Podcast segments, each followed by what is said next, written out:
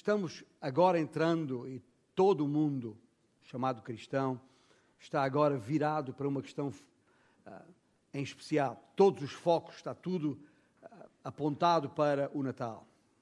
Naturalmente, vamos sempre ter esta questão: Natal, mas o que é isso? E será que toda a gente entende o que é o Natal? Mesmo as pessoas que iluminam as suas casas, as ruas e até, e até constroem os seus presépios.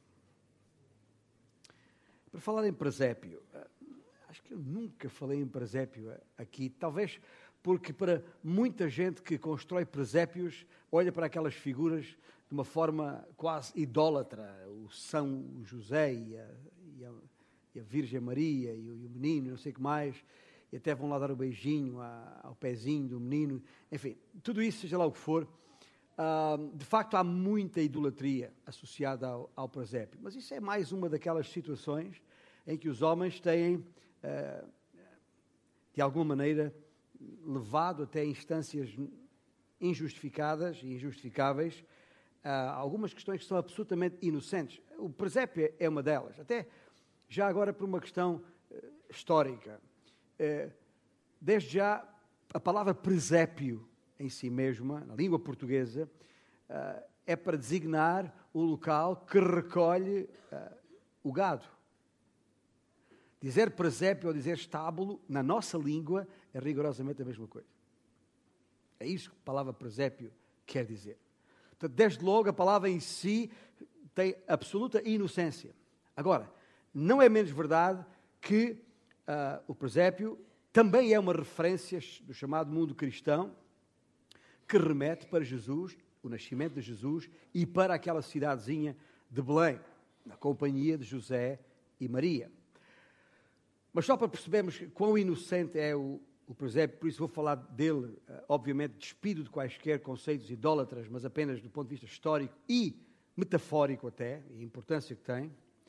O primeiro presépio do mundo, eh, segundo consta na tradição, teria sido uh, montado em argila, barro, por o tal conhecido Francisco de Assis, século XIII, 1223, segundo consta a tradição. E nesse ano, em vez de festejar a noite de Natal na igreja, como era seu hábito, eh, Francisco de Assis, também chamado São Francisco de Assis, uh, pelo menos assim conhecido, uh, fê-lo numa floresta, numa cidade uh, em Itália, Greccio, e, e, para ali mandou, fez transportar uma, uma manjedoura, um boi e um burro, burrito, para melhor explicar à, à população, às pessoas comuns, camponeses, que não conseguiam entender a história do nascimento de Jesus.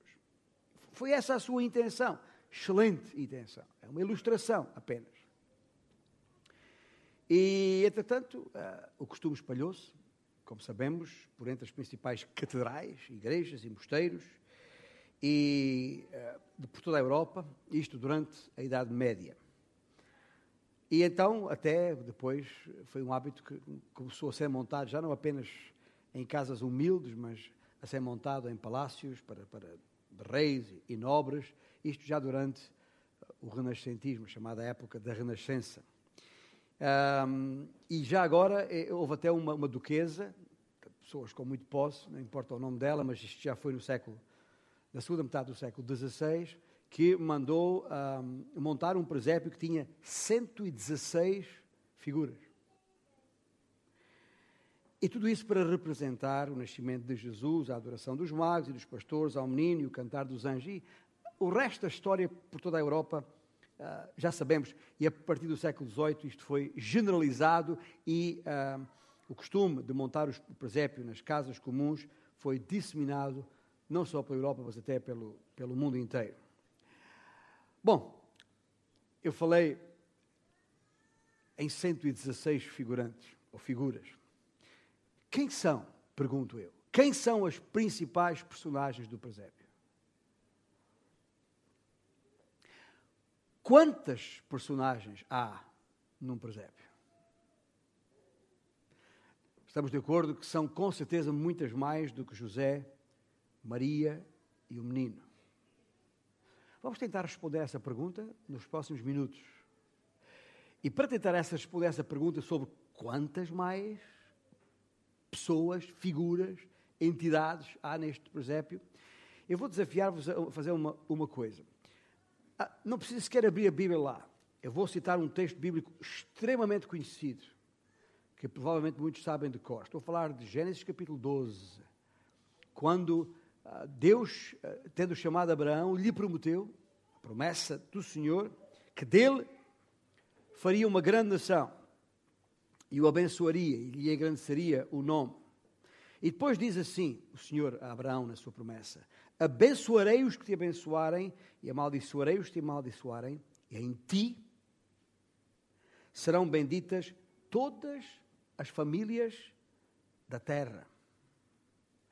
Esta promessa aqui revelada foi depois reiterada várias vezes em vários dos capítulos de Gênesis, capítulo 11, capítulo 13, capítulo 17, e eu vou apenas citar um desses exemplos mais, já para além de Abraão, porque ela foi transferida depois para os seus descendentes. Atenção que eu estou a usar já uma palavra-chave, descendentes. E no capítulo 28 de Gênesis, ah, designadamente nos versículos 13 e 14, no famoso sonho de Jacó. Jacó, filho de Isaac, filho de Abraão, neto de Abraão, portanto. O Senhor disse isto, porque estava perto dele e disse-lhe: Eu sou o Senhor, Deus de Abraão, teu pai, e Deus de Isaac. A terra em que agora estás deitado, eu te darei a ti e à tua descendência. Agora veja isto: a tua descendência será como o pó da terra. Estender-te-ás para o ocidente e para o oriente, para o norte e para o sul. Em ti e na tua descendência serão abençoadas todas as famílias da terra. Aqui diz: serão descendentes como o pó da terra. Em outra instância falou, pediu a Abraão para olhar para os céus e, e ver as estrelas, serão como as estrelas no céu, ou ainda como areia no mar. Ou seja, quem pode contar quantos grãos de areia há no mar, ou quantos grãos há no pó da terra, ou quantas estrelas há no firmamento? Ninguém pode contar. São inumeráveis, mas assim será o número daqueles que serão abençoados na tua descendência, Abraão. Agora,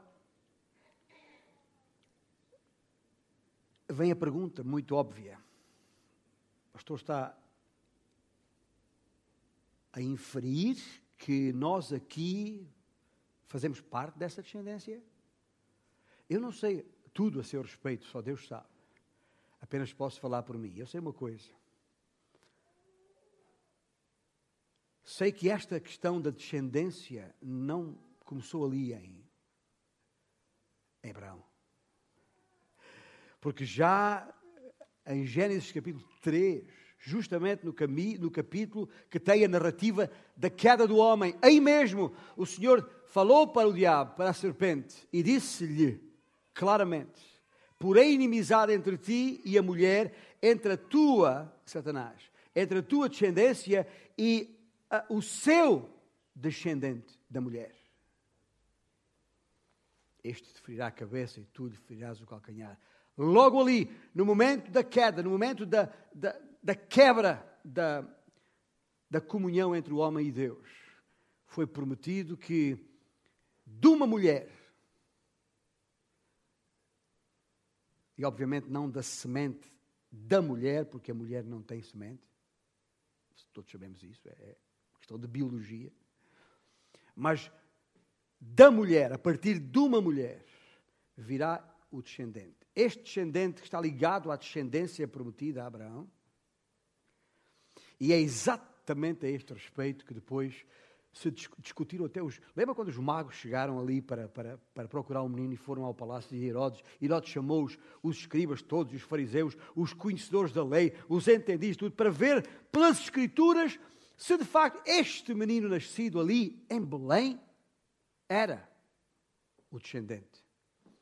E se uh, verificar, por exemplo, quando os, os, estes mesmos principais dos sacerdotes e os líderes religiosos da época estão numa situação de confronto com o próprio Senhor Jesus, já homem, numa das muitas discussões que tiveram com ele, de acordo com o Evangelho de João, capítulo 7, versículo 42, viraram-se uns para os outros e disseram a respeito do, do Senhor Jesus: Não diz a Escritura que o Cristo vem da descendência de Davi e da aldeia de Belém?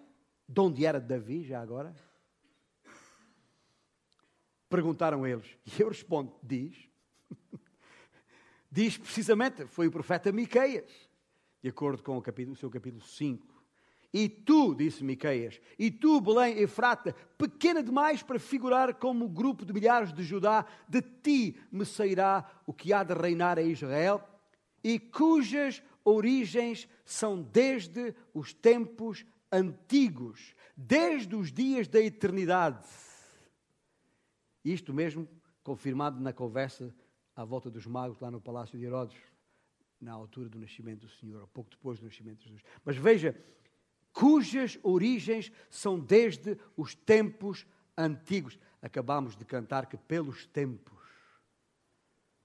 tu, Senhor, tens revelado, mas nem todos têm visto.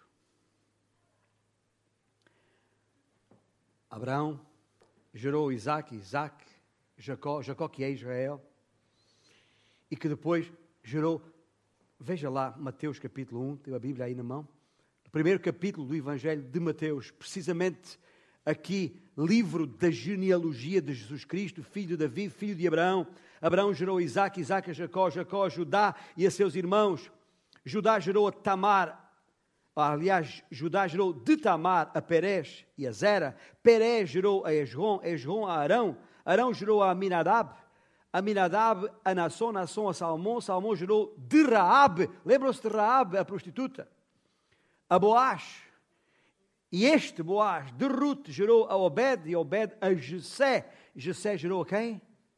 Ao rei Davi. E o rei Davi a Salomão por aí fora. Até chegar aonde? Versículo 16, dando um salto aqui. E Jacó gerou a José. Este é um outro Jacó. José, qual José? Um Zé qualquer?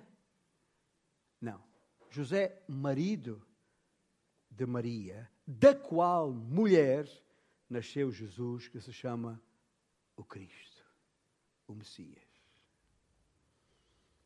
De sorte que todas as gerações, desde Abraão até Davi, são 14, de Davi até ao exílio da Babilônia, 14, e desde o exílio da Babilônia até Cristo, 14.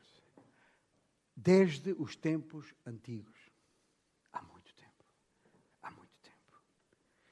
Aliás, para que não haja dúvida, se é que alguma dúvida existe, a respeito da unidade das Escrituras, convém citar um, pelo menos uma, uma, uma das epístolas a este respeito, quando Paulo, escrevendo aos Gálatas, às igrejas na Galácia, capítulo 3, versículo 16, disse, ou escreveu: Ora, as promessas foram feitas a Abraão e ao seu descendente. Não diz, e aos descendentes, como falando de muitos, porém como de um só, e ao teu descendente, que é Cristo, afirma Paulo. Portanto, não há aqui Nenhuma dúvida, nem devia haver. As dúvidas surgidas, entretanto, nos corações dos homens têm a ver com, têm a, ver com a, a obscuridade no coração dos homens, com a cegueira espiritual dos homens. Portanto, hoje e aqui, eu quero falar-vos não apenas sobre aquelas três personagens do presépio, José, Maria e o menino, Jesus, o Cristo, o descendente. Mas falar de um pouco mais do que três. Quantas? Não sei. A pergunta não importa, não tem resposta. Repito, é impossível determinar quantos grãos de areia há na areia do mar. Portanto, a questão não é quantos são, a questão é se tu fazes parte dessa multidão ou não. Esta que é a questão essencial. Não vale a pena pensar nas questões teológicas, elas são muito claras, são muito óbvias. A questão é, tendo o Senhor manifestado o seu plano desta forma tão inequívoca, A questão é: faço eu parte dessa multidão? Sou eu parte de alguma família de quem o Senhor prometeu que seria bendita por causa do descendente, que é Cristo? Guarda aí a resposta para isso por mais um pouco. Mas deixe-me falar destas personagens do presépio. E ao mesmo tempo explicar a, a interrupção que vamos fazer nestes próximos domingos a respeito da sequência de mensagens em Tiago. O apóstolo Paulo, quando escreveu aos Coríntios, provavelmente o capítulo mais famoso à face da terra, escrito por Paulo, o capítulo 13 da primeira epístola, sobre o amor. Toda a gente sabe versículos de cor e os transcreve por todos os lados. Agora, principalmente nas redes sociais.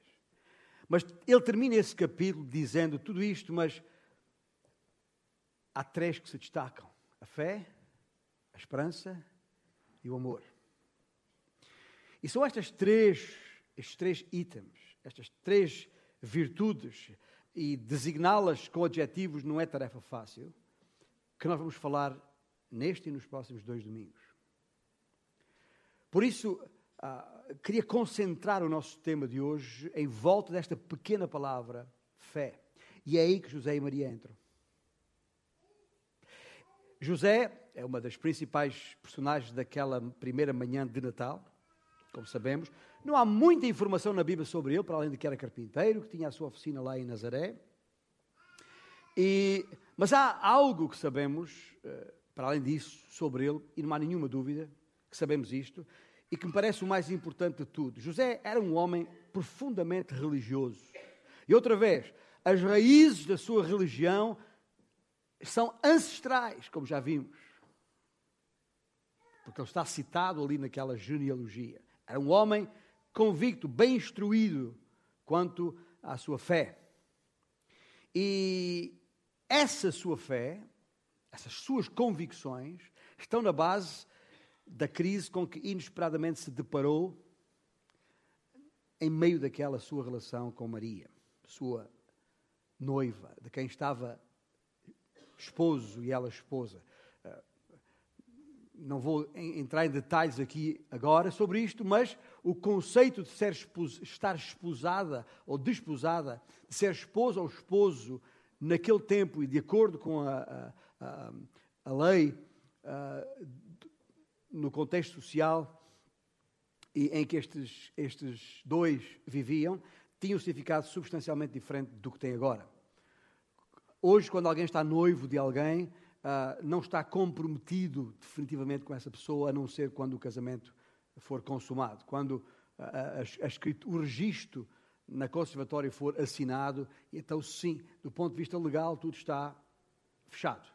Mas naquele tempo não era assim. Esse registro uh, legal, fechado, assinado, era feito bastante tempo antes, às vezes até um ano antes, da consumação do casamento do ponto de vista físico.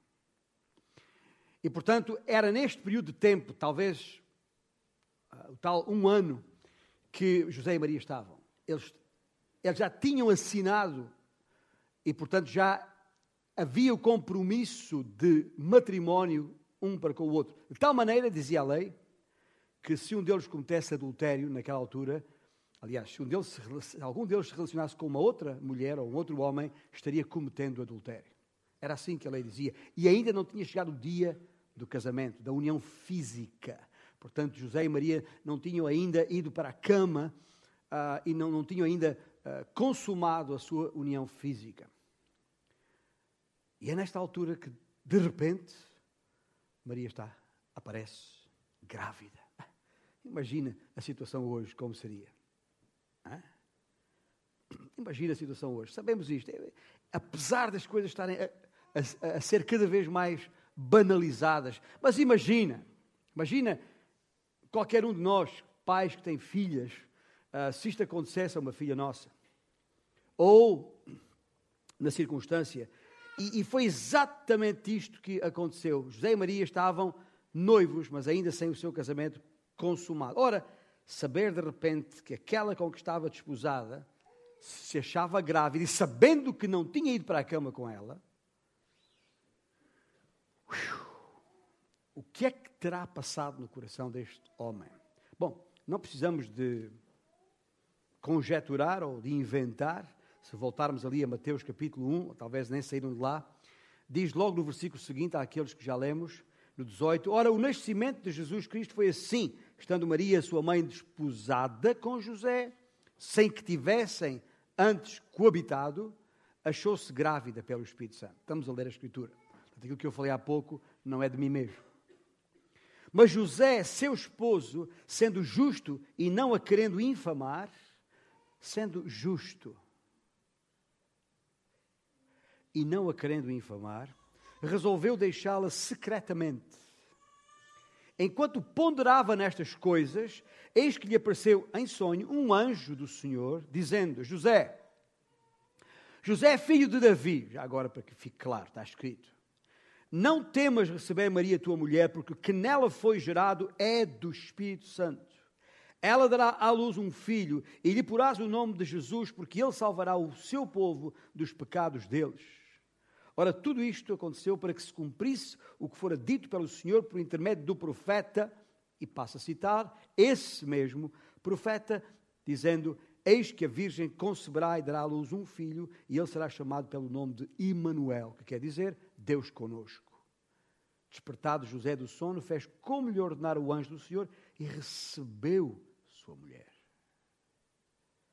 Contudo, não a conheceu ou seja, não foi para a cama com ela, enquanto ela não deu à luz um filho, a quem pôs o nome de Jesus.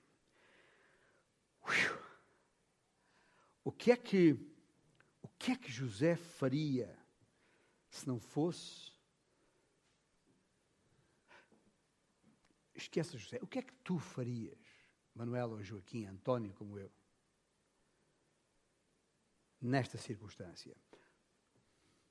a minha noiva, de quem já estou uh, desposado, vai conceber uma criança sem, não, sem ter conhecido varão. Tal coisa nunca aconteceu. Estava a dizer que um bebezinho que vai nascer de uma mulher como qualquer outro vai ser o salvador do mundo? Irmão, pensa comigo. Se estivesses ali, esquece que conhecemos a história toda. Imagina-te naquela situação em particular. O que é, qual seria a tua resposta? Parece-te isto uma, algo digno de crédito? Quem poderia crer numa coisa destas? José. José creu e confiou e obedeceu ao Senhor. E é por isso que o seu nome é associado à justiça. Homem justo. Sabe porquê? E, e como nós precisamos aprender esta lição com José. Porque a sua confiança estava em Deus. Não foi uma coisa fácil de fazer, mas ele confiou em Deus. Esta é a palavra-chave para guardar no exemplo de José nesta primeira figura do presépio de que estamos a falar. A sua confiança em Deus. Deus diz-nos o que devemos fazer. E é suposto nós reagirmos à orientação, à vontade de Deus. Mas, mas, mas não é fácil. Veja, Deus pede-nos para dar, para darmos, porque receberemos mais.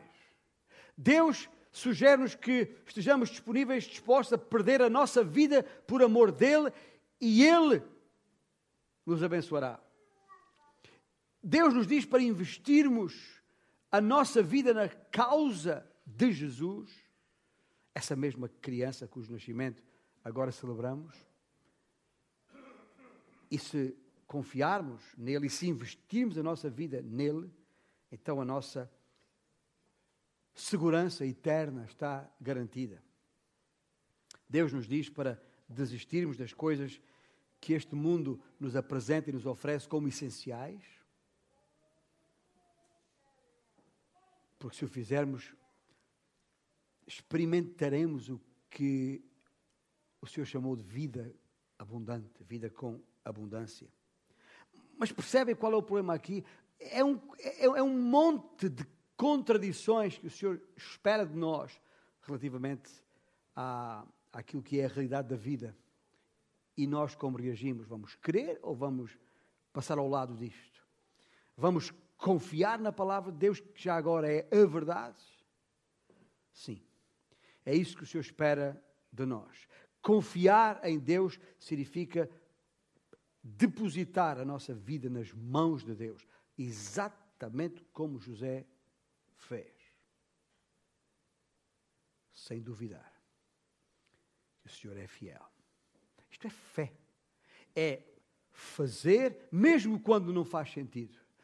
Fazer mesmo quando toda a gente à volta diz que está errado. Fazer o que Deus manda fazer, mesmo que eu não consiga perceber. Obedecer ao Senhor Deus sem questionar a orientação e a força da Sua palavra. É isto que é fé. E José é para nós um exemplo determinante. E Maria? Outra das personagens principais do presépio. O que é que Maria acrescenta a este, este drama é, chamado o Natal? Qual é a qualidade que Maria acrescenta para além daquela qualidade manifestada por José, que é de, de confiança em Deus? Eu, ao olhar para as palavras de Maria lá no, em Lucas, uh, em Lucas capítulo um, 1, que com certeza facilmente podem abrir as Bíblias no Evangelho de Lucas, a olhar para as palavras dela e lê-las. E já agora vamos fazer isto. Quando Maria toma conhecimento daquilo que, que, que lhe estava para acontecer, que uh, o Senhor iria fazer através dela, mesmo sem perceber tudo. Eu duvido que Maria quando o anjo falou com ela, disse, ah, então é isso que está lá em Gênesis 3,15. Ela não sabia. Nós hoje, nós hoje temos isto à nossa, à nossa frente, podemos perceber. Ela não sabia nada disso. Com certeza. Conheceria as Escrituras, mas na sua mente não podia, era impossível ligar uma coisa imediatamente com, com a outra. Mas quando ela percebe finalmente o que é que Deus lhe pede, e esta é uma descrição que está uh, a partir do, do do, do versículo 39 do capítulo 1 de Lucas. Um, e, e, e, aliás, eh, a, certa, a partir desse momento, um, Maria entoa este cântico uh, extraordinário. Eu digo entoa porque, uh, embora não o possamos ouvir, mas veja as palavras que estão aqui no versículo 46. Então disse Maria a minha alma, quando ela sentiu o menino no seu ventre. Né? A minha alma engrandece ao Senhor e o meu espírito se alegrou em Deus, meu Salvador, porque contemplou na humildade da sua serva, pois desde agora todas as gerações me considerarão bem-aventurada, porque o poderoso me fez grandes coisas, santo é o seu nome, a sua misericórdia vai de geração em geração sobre os, os que o temem agiu com o seu braço valorosamente, dispersou os que no coração alimentavam pensamentos soberbos, derribou do seu trono os poderosos, exaltou os humildes e encheu de bens os famintos e despediu vazios os ricos, amparou a Israel, seu servo, a fim de lembrar-se da sua misericórdia a favor de Abraão e da sua descendência para sempre. Como prometera aos nossos pais. Sabe uma coisa? Essa mulher conhecia as Escrituras. Com certeza. E o Espírito de Deus lhe fez entender que ela era a escolhida para este efeito. A minha alma engrandece ao Senhor. Quando eu leio isto, digo, ah, qual, procurei qual é a qualidade que Maria acrescenta aqui. Sabe qual é que eu vejo aqui? Admiração. Admiração, não no sentido que nós usamos todos os dias. Nosso irmão Jorge tem uma expressão muito típica dele, de estou admirado. Já ouviram falar disto? Às vezes fica assim, ah, ah, não, ele, ele, diz, ele diz, admirado.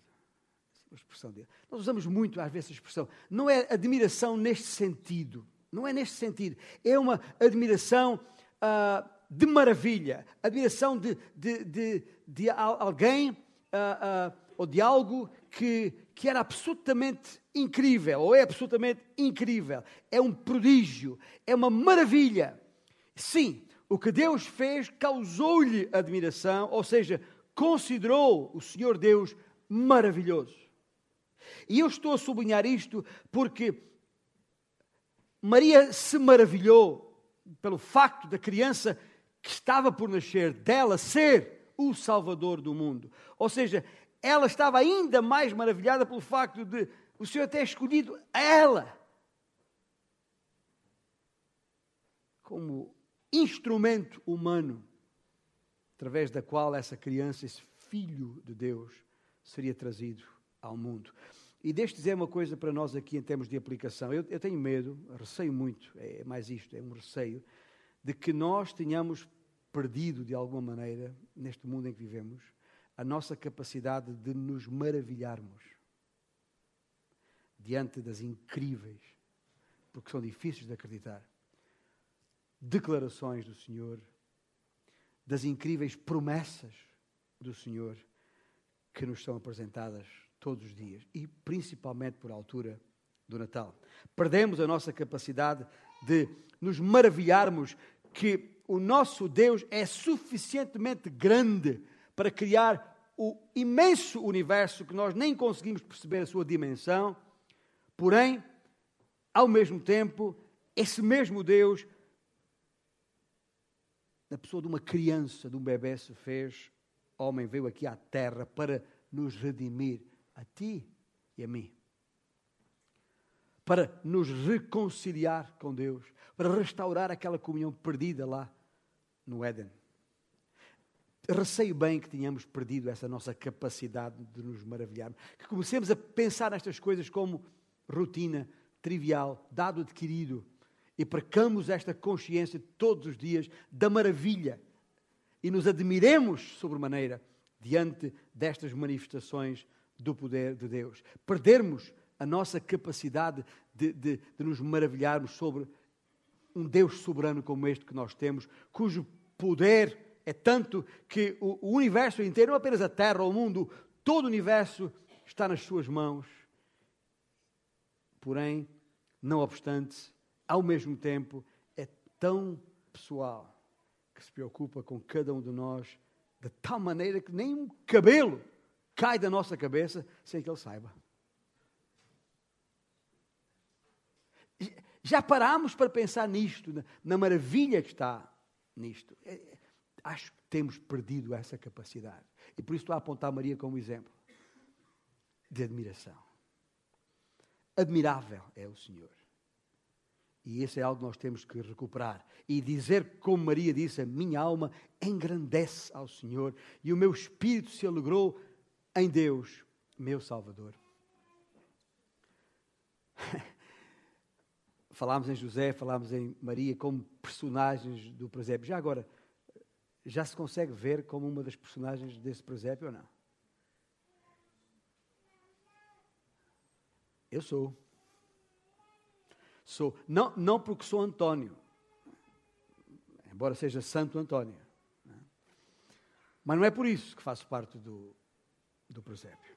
Eu já faço parte desse grupo e estou, faço parte do grupo pessoa está entusiasmada e maravilhada com aquilo que Jesus fez e tem feito e a, forma como tem cumprido as suas promessas. E a minha vida é guiada pelo mesmo princípio fundamental que foi determinando as vidas de José e Maria. Quando aquelas duas personagens perceberam como casal o que estava para acontecer, hum, havia ali um princípio de vida que era comum aos dois e que no momento certo se fez ver. A sua fé em Deus. Confrontados com declarações, proclamações de anjos de, de várias fontes, absolutamente incríveis, no sentido difíceis de acreditar. Um e outro confiaram em Deus. Maria, mulher de fé. E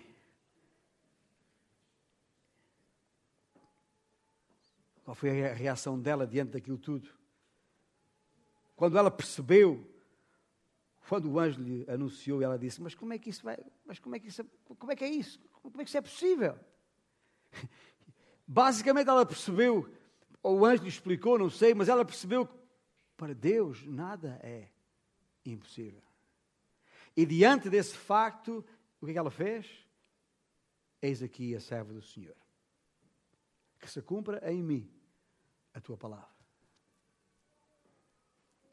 Sabe que a palavra do Senhor é para ser cumprida em cada uma das nossas vidas da mesma maneira que foi cumprida na vida de Maria e de José.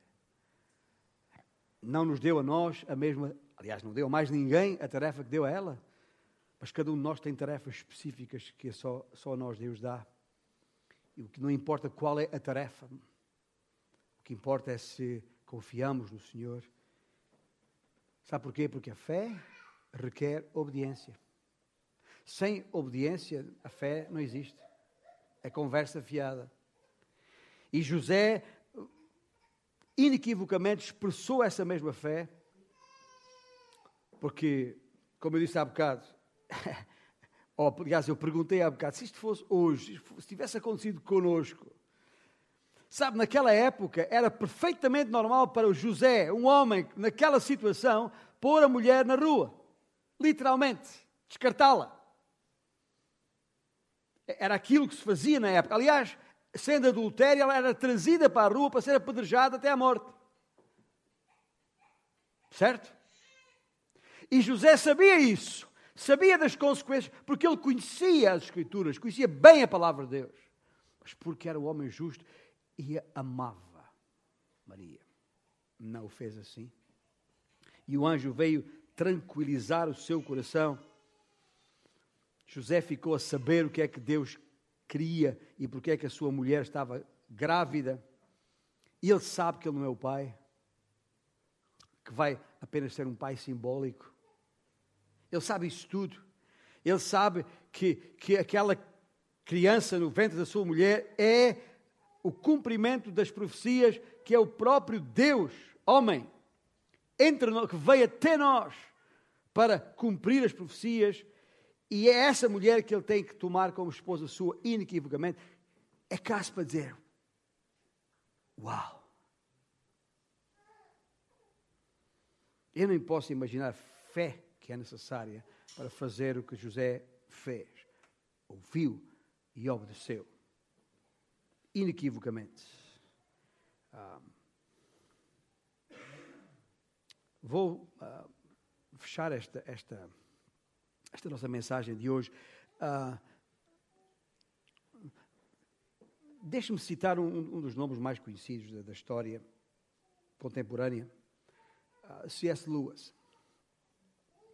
C.S. Lewis disse: No universo, estou a citar uma, uma tradução que fiz, da minha responsabilidade. No universo não há território neutro. Cada metro quadrado, cada milésimo de segundo é reivindicado por Deus e contra-reivindicado por Satanás. Vou repetir: no universo não há território neutro. Cada metro quadrado, cada milésimo de segundo é reivindicado por Deus e contra-reivindicado por Satanás. A questão é: a quem é que eu pertenço? A que, de quem é que eu sou propriedade? E uh, esta, esta luta sobre, a propósito da fé começa exatamente nesse ponto em que confiamos, em que nos rendemos a esse dom de Deus, o seu Filho, Jesus Cristo. Ele nos quer, ou melhor, Ele quer que nós aceitemos essa sua dádiva que foi dada por ti e por mim. Deixe-me terminar trazendo a vossa atenção para um outro versículo, se calhar nunca olharam para ele desta maneira. Estou a falar de Hebreus capítulo 11. E é realmente o versículo-chave de toda esta mensagem. Aliás, é fundamental porque no versículo 6 deste capítulo diz de facto, e quando diz de facto, já citou uma série de outras figuras do presépio. Estão aqui. Alguém lhe chamou heróis da fé, tanto faz, porque também nós podemos fazer parte desta, deste grupo. E diz o versículo 6 que pela fé, aliás, de facto, sem fé, é impossível agradar a Deus, porquanto é necessário que aquele que se aproxima de Deus creia que Ele existe e que se torna galardoador dos que o buscam. Ouça uma coisa: Cristo já cumpriu as Escrituras no que respeita à sua primeira vinda. Já veio e já fez o que tinha a fazer. Mas há uma segunda vinda. As Escrituras inteiras falam disto: que Jesus viria uma primeira vez, nascido da Virgem, para morrer por nós, para tomar o nosso lugar da cruz, mas que viria uma segunda vez para reinar. E a maior parte das pessoas, Israel em particular, mesmo este Israel que agora exulta quando é-lhe reconhecida por uma nação importante à face da terra o direito a considerar Jerusalém como sua capital. E como diz, disse o atual primeiro-ministro israelita, dif... não, não, há nada, de... não, não é difícil acreditar que Israel, que Jerusalém é a capital de Israel. Não falta documentação para isso com quase 4 mil anos. O difícil é acreditar que não é, disse Natayan. O difícil é, é, e é verdade. A questão, a questão não é essa, mas a maior parte desta gente não entendeu ainda que Jesus Cristo, aquele que veio e morreu, é o Messias, é o Cristo. E por isso ainda estão perdidos nas suas iniquidades. Mas porque ele vai voltar e vai, vai voltar para reinar. E a segunda sua vinda, a segunda vinda vai dar cumprimento à promessa de instauração do seu reino aqui na terra. E veja, todos estes homens, os nomes estão aqui indicados em Hebreus 11, viveram, creram, foram exemplo de fé e morreram. E diz os últimos versículos do capítulo 11 que ah, todos estes que obtiveram bom testemunho por sua fé, Todos estes que obtiveram bom testemunho por sua fé não obtiveram, contudo, a concretização da promessa, porque Jesus Cristo ainda não voltou. Nem eles, nem nós. E sabe o que é que diz mais aqui? Porquê? Porquê é que isto aconteceu? Porquê é que eles ainda não, não viram, morreram sem ter visto a concretização da promessa? Porquê? Está no versículo 40. Por haver Deus provido coisa superior a nosso respeito, para que eles sem nós não fossem aperfeiçoados. Sabe o que é que a palavra de Deus está aqui a dizer? Está a dizer que isso só acontecerá quando nós, os outros, as outras figuras do presépio, fizerem parte dele. Como disse, eu já faço parte. Ao José, à Maria, à Vaquinha, ao Burrinho, ao António, também. Tá e, e, e, a questão é: fazes tu parte deste presépio ou não? Será que és tu que estás em falta? Aquele velho hino que diz: Quando se fizer chamada, lá estarei. Diante da segunda vinda de Cristo. E a pergunta é: estarás tu lá? Deixa-te perguntar mais: queres tu estar lá? Queres tu receber este galardão prometido de ver o Salvador, de ver a Jesus face a face? Deixa eu dizer uma coisa. Podes ver, mas tens que crer. Porque sem fé é impossível. Lembram-se do nosso amigo Tomé, se calhar outro dos, outra das figuras do, do presépio, costumamos dizer a, ele, a respeito dele, ver para crer. Eu hoje estou aqui para vos dizer exatamente o contrário. É preciso crer para ver. Quer ver Jesus? Creia.